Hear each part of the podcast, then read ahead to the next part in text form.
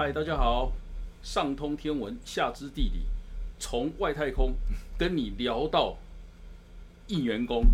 好，呃，欢迎大家收看我们这一集的爱嘴长知识哈。呃，阿伯跟大家讲过哈，我们这个节目哈，我都会找我这个最有学问啊，然后呃最有趣啊，熊触逼啦哈的朋友啊，来跟大家聊呃现在发生在世界，那或者是发生在我们台湾哦。最重要的一个议题啊，好，那今天我们刚好啊，其实是讲轮到说，呃，要聊一个比较这个国际性的议题啊，哈，那呃，我们最近啊，呃，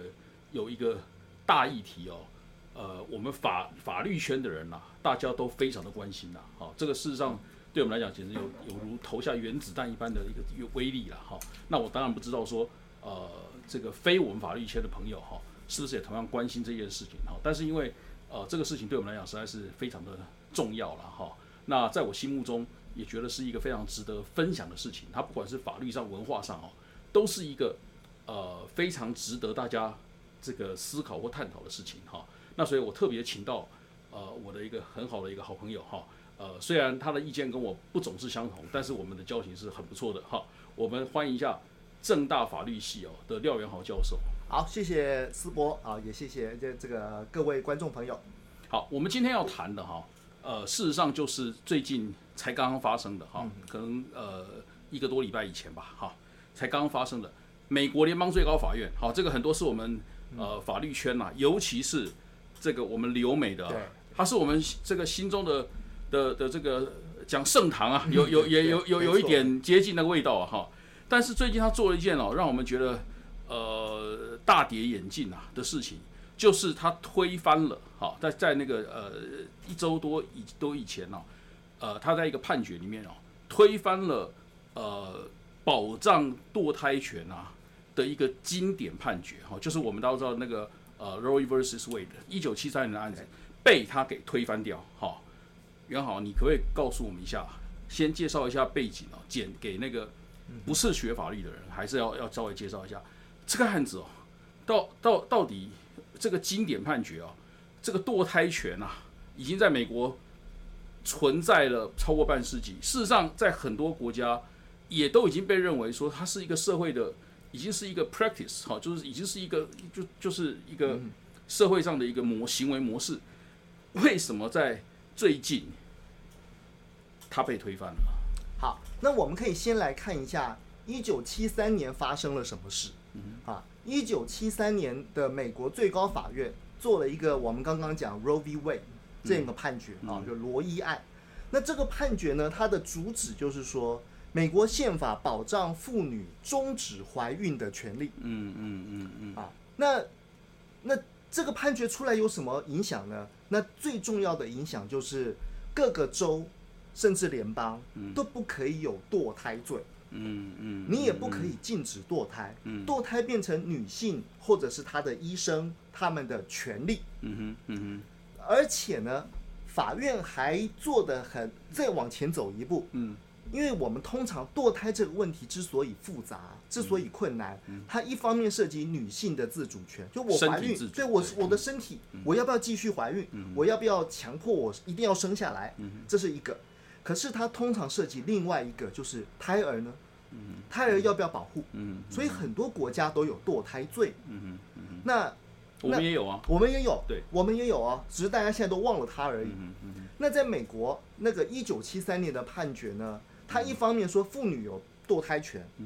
那怎么处理胎儿呢？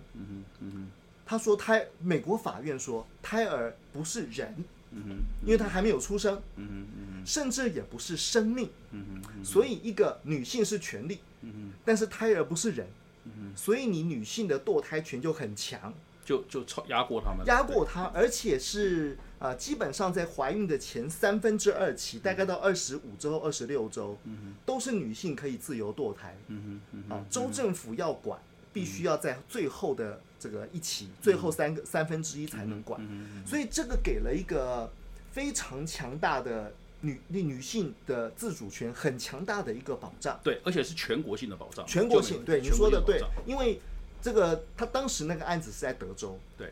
但是你一旦说是联邦宪法的保障，对，那就是全国一致了。嗯嗯嗯那所以每个州在多半的州哦，之前都有堕胎罪，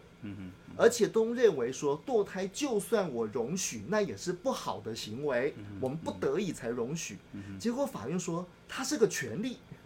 是一个自主的权利。对，还是宪法未接的权利。嗯那他这个判决当时引起两个很大的争议啊，除了这个结果以外，第一个是说宪法没有规定堕胎权啊，如果宪法规定没话讲，那可是宪法没有规定，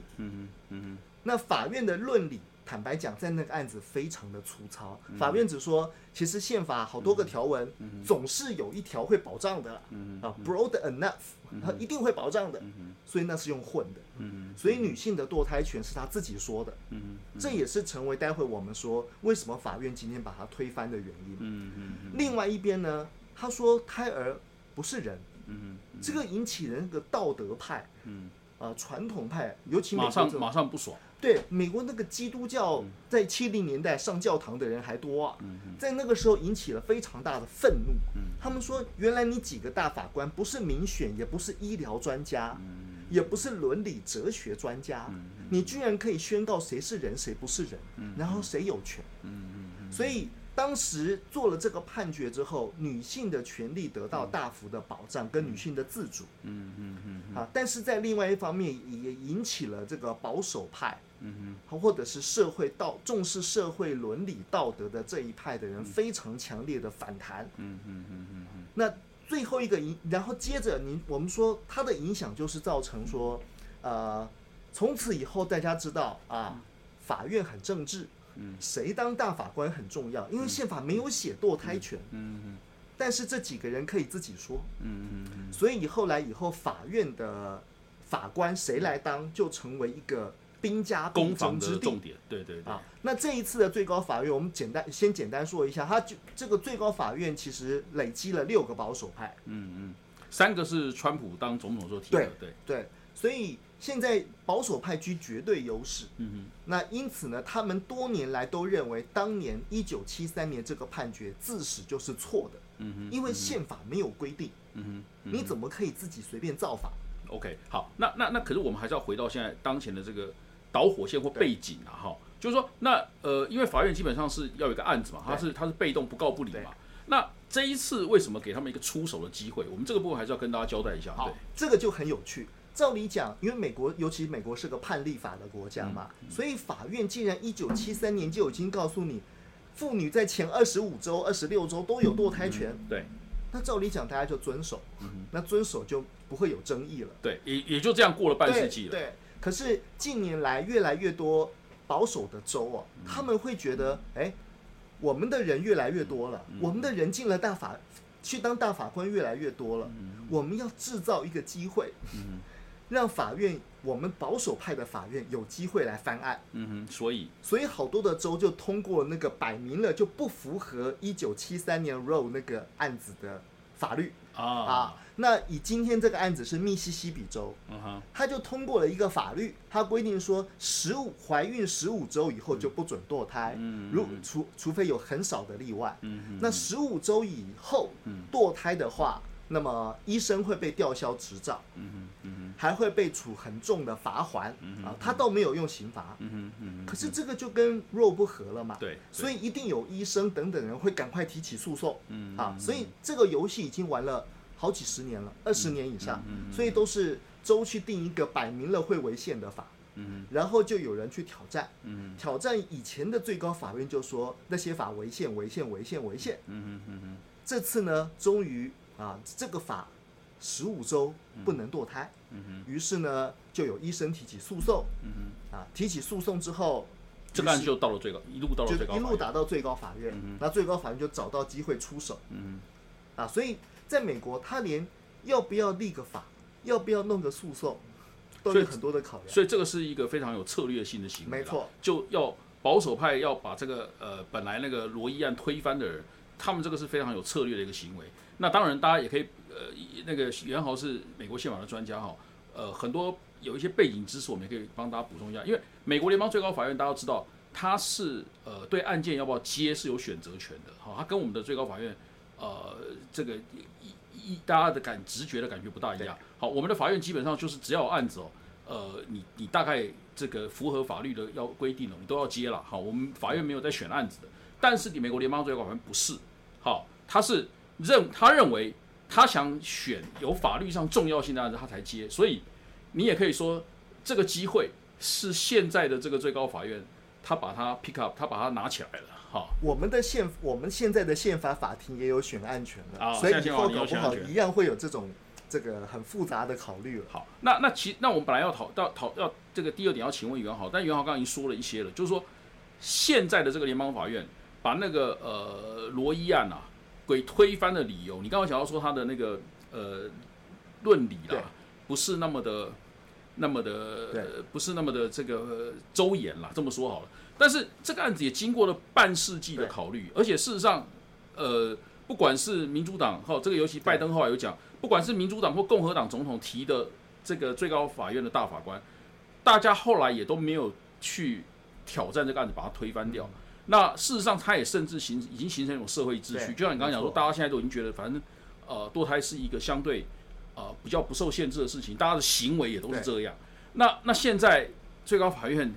就把它给砍掉了，哈。那呃，马上引起的的的这个问题啊，后果啊，呃，刚刚袁豪有讲到说，它是一个密西西比州的案子，哈。可是我们现在有看到说，有很多州啦，包括像德州，对，包括像有一个最极端的，像有个州在大家我不知道知不知道叫在叫奥克拉荷马啊，奥克拉荷马州，他们那个这些州哦都呃在很短的时间内就通过了法律。好，那奥克拉荷马州为什么说它最最最走得最远啊？因为它事实上是它是从受胎的时候，就已经禁止你堕胎了。好，所以大家知道说，呃呃，这个联邦的判决一下来之后，美国各州大家就呃因为这个事情呢、哈，就都各自哦走得很远了。好，那当然自由派的州，好像纽约还有讲过说要把堕胎权写入州宪法的。好，那袁浩，你可不可以大概跟我们讲一下？呃，你所知道、熟知的哈，你所知道的那个，我们这边有一个地图啦，哈，这个地图我们会在呃后置里面哈，会把它放上去啊。好，这个地图哦，就是美国现在各州哦，呃，对于这个案子之后啊，出来之后的一个状况哈。对呃，你你你要不要大概跟大家讲一下，他可能有哪一些可能的反应哈？我我觉得可以第一个这么说，就是刚刚思博也有讲到，其实大致上跟那个政治上的共和党保或者是民主党，或者是自由派保守派，这两派可以大致区分嗯啊因为以前是全国都不准限制堕胎嘛，不可以有堕胎罪。对对那现那保守派其实这些年我们看可以选出川普来，对。啊，多这美国这些年的对立是非常严重，嗯。所以保守派的居民选民其实是对这个美国自由派的东西两岸的精英存着一个愤恨。对对，所以我觉得是没有错，这个之所以这些年来啊，会可各这些保守的州会推出很多这种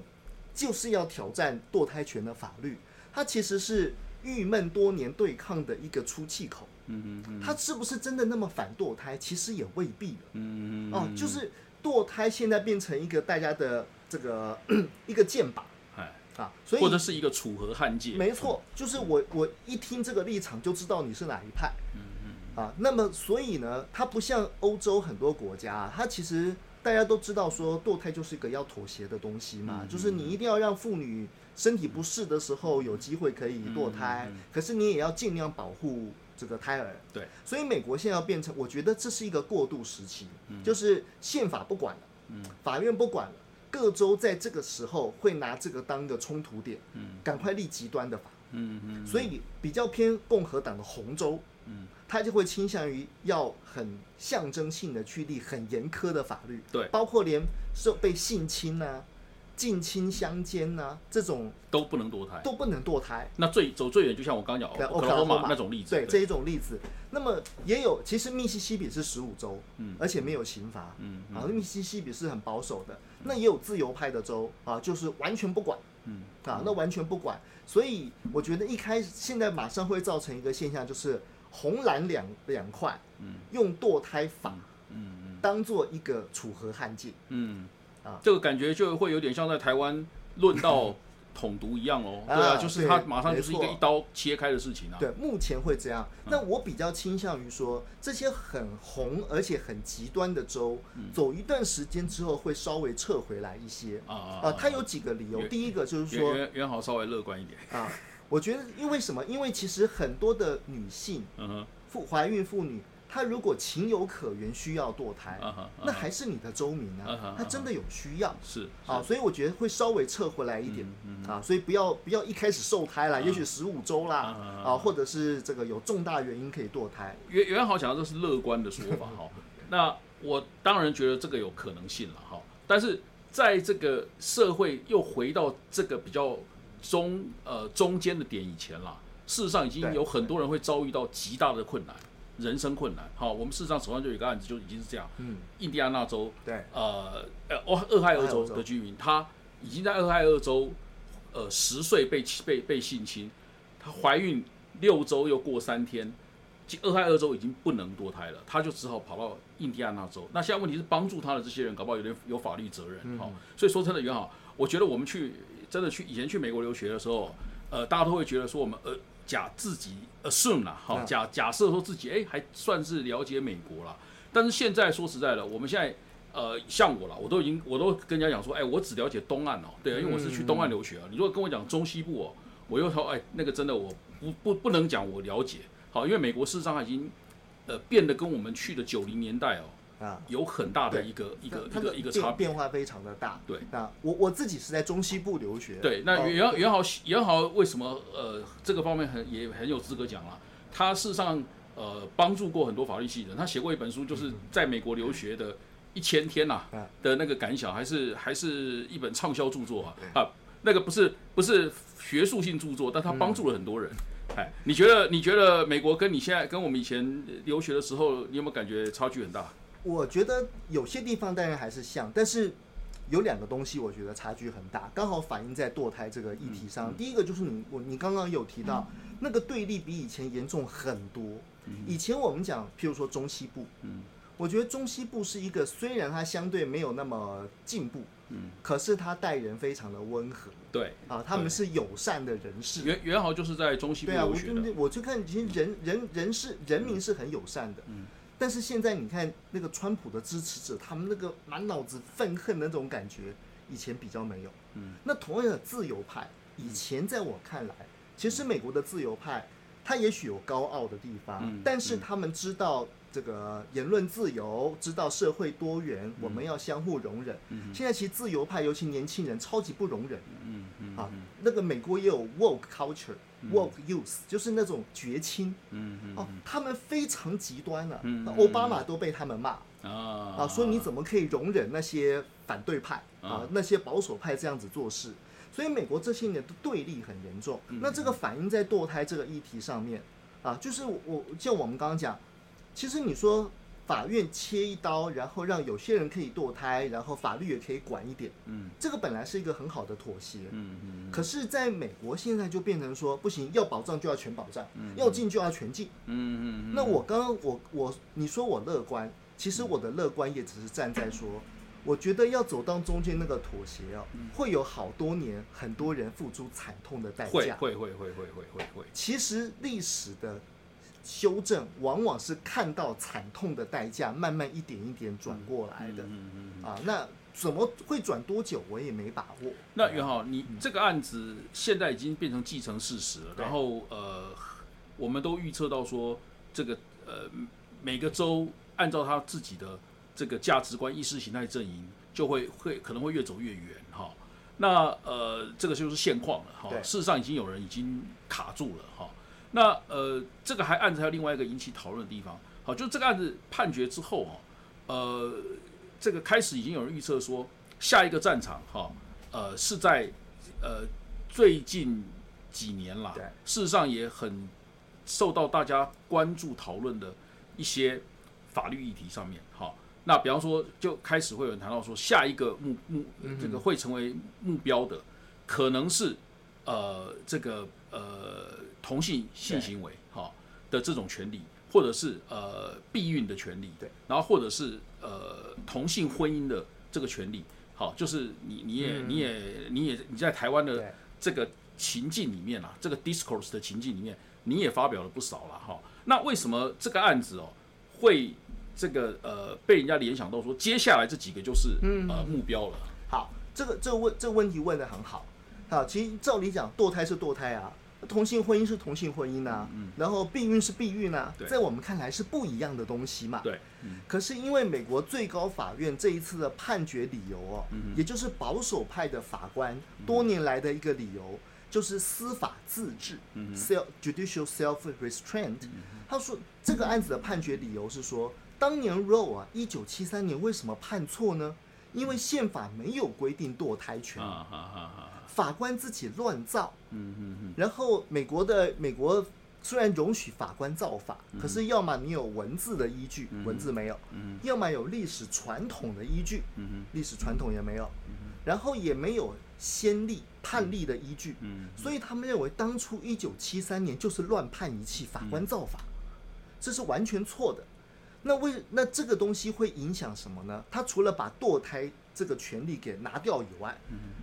它会影响到同性婚姻宪法也没规定呢、嗯嗯嗯，同性性交宪法也没有规定呢、嗯嗯。啊，避孕宪法也没有规定呢？嗯、所以是不是以后凡是宪法没有规定的权利，嗯法院都会一个一个来翻案？啊啊？这会引起这个自由派这个地方的恐慌。是，而且这次好像有其中现在九个大法官里面哦，其中有有有人在他的意见里面啊，对。已经写到说他的下一个剑指啊，就是要指向这几个案 这这几个权利了。呃，对，所以我觉得这是有危险的，因为他因为美国的这个判例法，它其实所谓的拘束这个判例拘束原则，就是他的论理。嗯嗯他论理方式，如果这这六个大法官，呃，其实是五个啦，有五个大法官认为要推翻 Roe，嗯有六个大法官是保守派，嗯。他们如果坚持这个论理，那确实短期会有翻案的可能。当然，我相信短期内不会那么快，因为第一个，从这几年来这六位大法官的做法来讲哦，他们有时候也不希望让人家觉得他们太政治化、太党派化，嗯所以通常是往前走一步之后会往后退一步。啊，那尤其我们刚刚讲同性婚姻那个案子是二零一五年判的，啊，如果你现在才没有没有几年了，对，才这么快，而且美国已经百分之七十以上的人都支持同性结婚了。嗯嗯嗯。那那避孕，避孕是因为其实当年一一九六零年代，美国的最高法院也承认保障避孕的权利。嗯。啊，美国以前美国是个很以前是个很保守的社会啊，嗯避孕在康乃狄克州还立法去处罚、啊啊啊，但是康乃狄克这个这个还蛮特别，对不？对？那个清教徒。啊啊，所以这个他确实最保守派是有这个想要切入的地方，嗯。但是因为啊，避孕至少现在美国人早就已经更成为习惯，你不想要堕胎就要避孕。对对，那尤其避孕这个相对堕胎来讲，它没有杀婴儿、对对杀胎儿这个伦理上的困扰。对对不对？所以我觉得短期内哦，可能不会那么大的冲击了。嗯嗯啊，那能够在这一任的法院把堕胎这个五十年的判例推翻，保守派已经是获得很大的战果。啊。啊。短期内啊，所以，所以，所以短期内，呃，虽然呃，马上引起了这个呃自由派的人的这个 alarm 啊，对哈，他们的马上就引起他们的他们的这个紧张啦示，哈，警示。啊，那那那个呃，而且觉得可能呃这条路如果一直走到底的话，对。那这几个呃现在已经被法院承认的权利啊，很可能都会遭到呃法院哦一步把它放弃掉哈，因为这是同其实说起来这个是同一套逻辑啦，就是逻辑上就是说呃我们法练法律把这个叫做呃宪法的呃这个文本呃原教旨主义对啊，啊哈，就是说反正只要宪法没有写的，你通通不可以自己去变出来嗯哈、这个想法呃，当然就是说，他不是很赞不赞成法律是随时演进的啦。好，他认为宪法，尤其是宪法要要要要回到那个当时的时空，你不能随便去创造出权利哈。那当然，这种见解是一个非常保守的见解哈。那所以大家知道说，如果这条路走到底的话，可能就会这几个权利哦，就像袁豪刚刚讲的，会遭受到危害哈。那但是现在看起来了，美国人，我们最后一个来讨论一件事了，美国人现在呃似乎在制度上啊也没什么好去。也没有什么方式去做特别的反击啦。事实上，也没有人提出来说要特别去对付最高法院啦。不像以前罗斯福新政的时候，他讲说哦，我我要我就是要特对付最高法院。好，现在大家讲的这像拜登讲的，就是说要靠大家你们的选票来处理这个事情。然后民主党人很多也都这么说，共和党人也这么说。好，你觉得这个事情，我们最后来预测，你觉得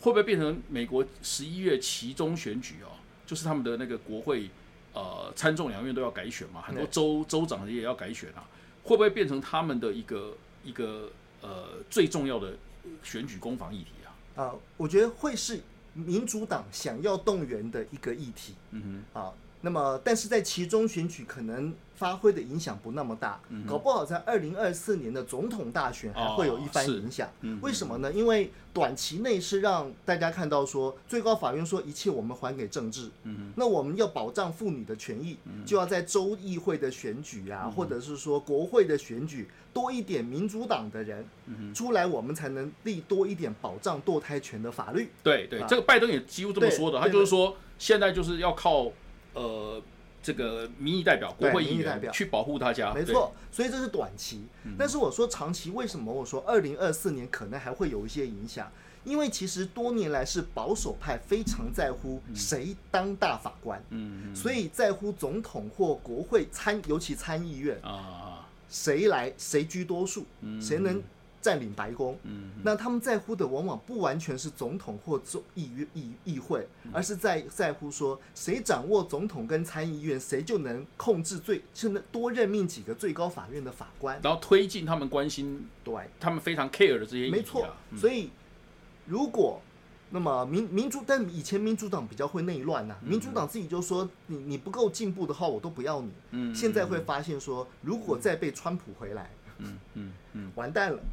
哦，以后可能不是六比三，不知道变几比几。啊，所以最高法院成为兵家必争之地，那个会影响接接下来的总统跟国会的大选，这个是会绝对有影响。是是是，好，我们今天呃呃花了这个不少时间哦，来讨论呃美国最近的这个呃可以说是石破天惊呐，好，而且呃会让很多人也眼镜掉一地了哈。的的一个判决哈，那呃这个判决呃将来的这个效应哦，可能还会继续的发酵哈。那当然我们今天说实在时间受限哦，我们很多呃很多技术性的问题啊，并没有讲到哈。那我们呃也没有办法做那么多的交代，比方说美国呃为的分权哈，这个部分其实对这个案子也很重要。那我们没有花那办法花那么多时间讲，但是这个是一个非常值得关注的议题哈。就从我们的角度哈，那我们希望说。不只是法律圈的，呃，我们圈内人大家关心，希望呃，我们收看这个节目的朋友哈，对于这个这个案子哦，呃，你不要去去太去管那种法律的那些术语啊，但是你也可以知道说，它在文化象征上的意义啊，事实上就相当于在我们台湾的统独议题很像，一刀下去哈，社会自动切成两半，那你就知道它的效果是多么的的这个严重了哈。那我们今天非常谢谢袁豪哦，来跟我们谈这个议题。好，那呃欢迎大家哦，这个下次再准时收看《爱嘴长知识》哈，真的让你长知识。